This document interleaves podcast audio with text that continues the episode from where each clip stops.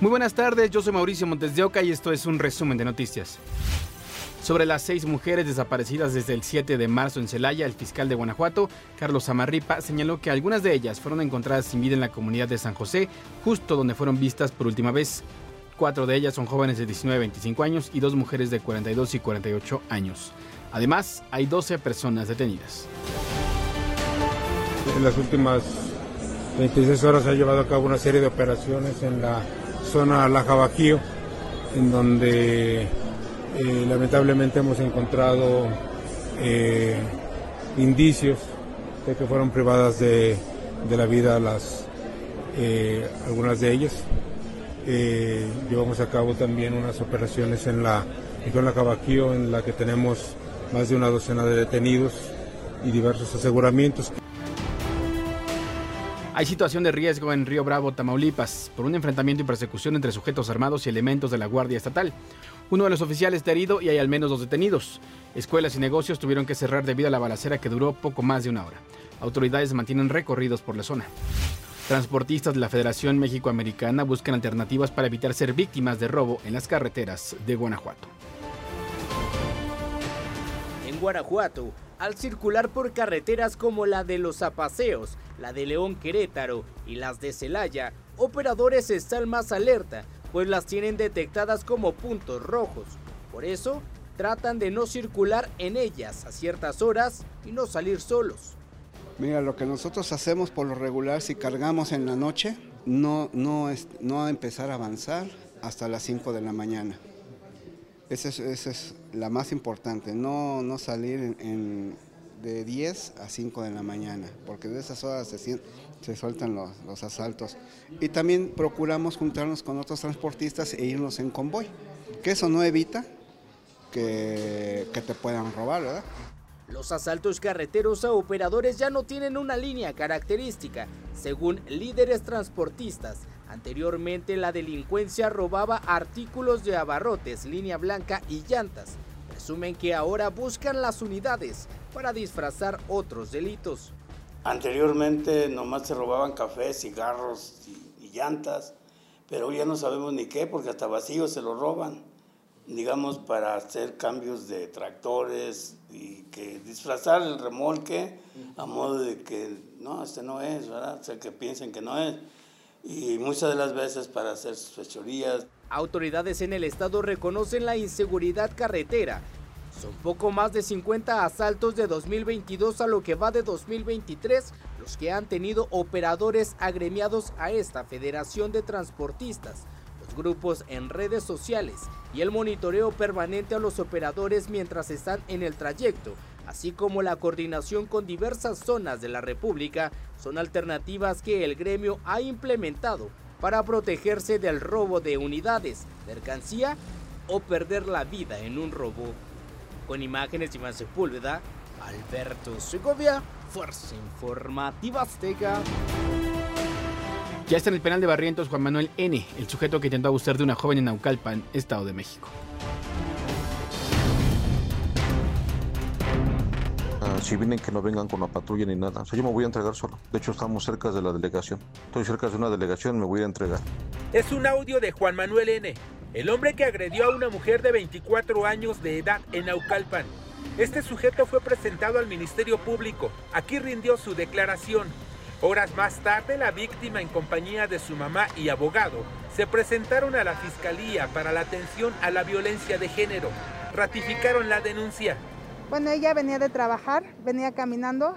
Ella dice que, no vio para nada la camioneta antes, que cuando ella se dio cuenta, este, pues solamente el tipo ya salió de entre los arbustos y, este, y fue como comenzó todo. Pero a lo que ella narra y, que ella no quiere decirlo ahorita porque pues ella también tiene un poco de pudor por todo esto, pero sí hubieron muchas malas palabras y este inclusive eh, como ustedes saben a lo mejor no se aprecia bien en el video pero sí intentó lanzarla al río sí intentó lanzarla la golpeó este de hecho ustedes saben que, inclusive después cuando ella lo enfrentó eh, quisieron eh, aventarle la camioneta también. Aseguraron, también le robaron dinero que había retirado de un cajero automático.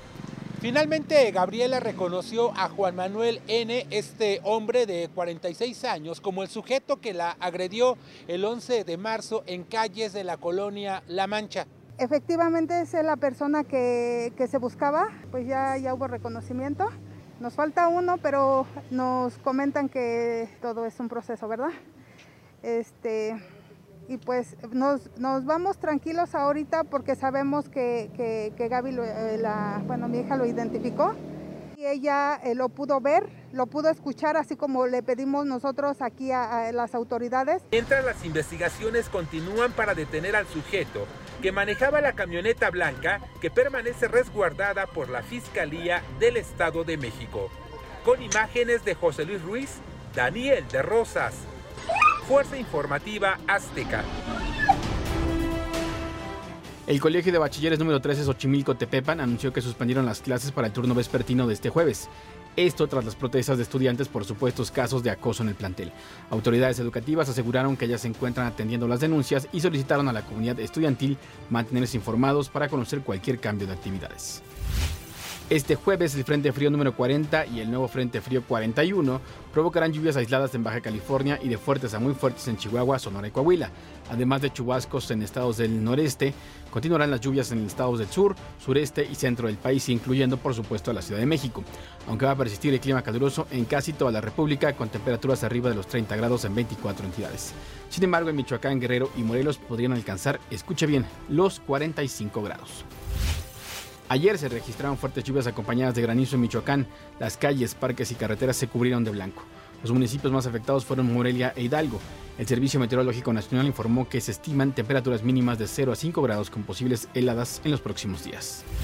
México ocupa el tercer lugar en América en materia de delitos cibernéticos. Uno de ellos es el robo de identidad.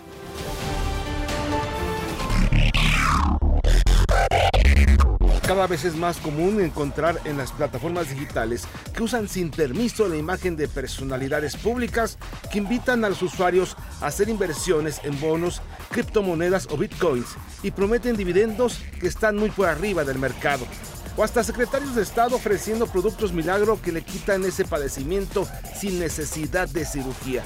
Puede utilizar sin pagar derechos, sin pedirle permiso, una imagen de cualquier persona pública, ya sea un político, un empresario, un cantante, un científico, y engañar al público para poder eh, solicitar alguna, alguna inversión sobre todo. ¿no? El robo o usurpación de identidad en la marea digital es tan viejo como el nacimiento del correo electrónico. La primera identidad digital que, que nos encontramos es el correo electrónico en donde regularmente teníamos tu nombre completo, el arroba y el apellido. Después vinieron las redes sociales donde algunos grupos del crimen organizado se han aprovechado con el uso de figuras públicas. Que puedan identificar mis conocidos como Miguel o desconocidos. Aquí es en donde empieza a complicarse ya todo este tema. ¿sí? Cuando me hago pasar por alguien que no soy para fines pues lamentablemente no muy buenos. Y ahora con el metaverso, los mundos virtuales que ofrecen entornos tridimensionales en el que los usuarios pueden interactuar con avatares adoptando cualquier personalidad, la cosa se complica. ¿A quién demandas? ¿Sí? ¿Contra quién inicias un, una, una, demanda o un juicio? Si la, si la denunciante o el denunciante ¿sí? te puede identificar como era una mujer de 52 años, con un eh, vestida de rojo, eh, que trae un auto, cuando en realidad quien está detrás de la computadora es un joven de 18 años, delgado y que vive en Singapur. ¿no? Aunque el robo o usurpación de identidad está clasificado como un delito en México, el problema es cuando la denuncia llega a las fiscalías. En México sí existe el delito evidentemente de usurpación que aplica para una hipótesis y existe el delito de suplantación de identidad, con sus agravantes y por supuesto con los, con los bemoles que, que pueda haber. Es por eso que México ocupa el tercer lugar en el continente americano en materia de delitos cibernéticos y uno de ellos es el robo de identidad. Según la Organización de Estados Americanos, México ocupa el honroso tercer, tercer, lugar en materia de delitos cibernéticos, en todo lo que tiene que ver con los, con los, los estados que forman parte del continente americano.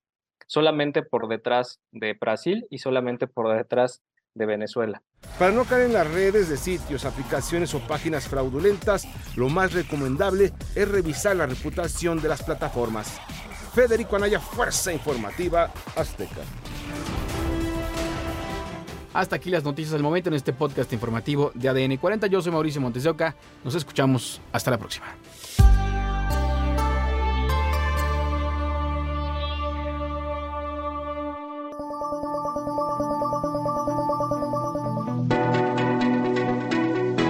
Podcast es presentado por VAS, la super app que te ofrece muchas y nuevas formas de pagar todo lo que quieras con tu celular. Olvídate de las filas y dedícate a lo que más te gusta. Ver tele en vivo, películas, escuchar música, podcast y estar siempre enterado de las noticias más importantes. Todo en un mismo lugar. VAS, la super app, con todo.